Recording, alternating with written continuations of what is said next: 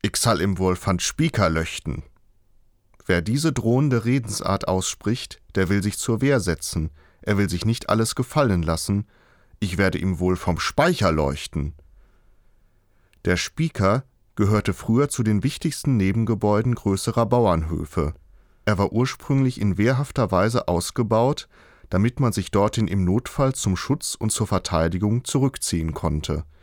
An manchen der heute noch erhaltenen münsterländischen Spieker kann man noch Schießscharten erkennen, und teilweise sind sie von Wassergräben, Chräften genannt, von den übrigen Hofgebäuden getrennt.